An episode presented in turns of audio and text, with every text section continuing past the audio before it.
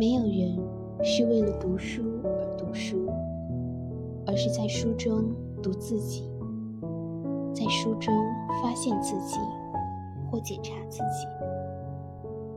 读名人名句，深有领悟。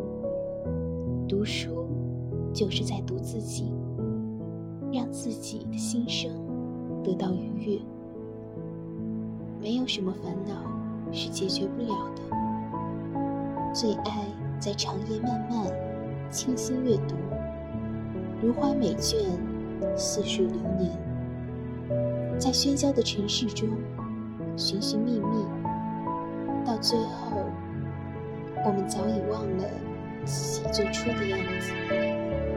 不妨静下来，在平淡如水的生活中，读一首诗，听一段故事。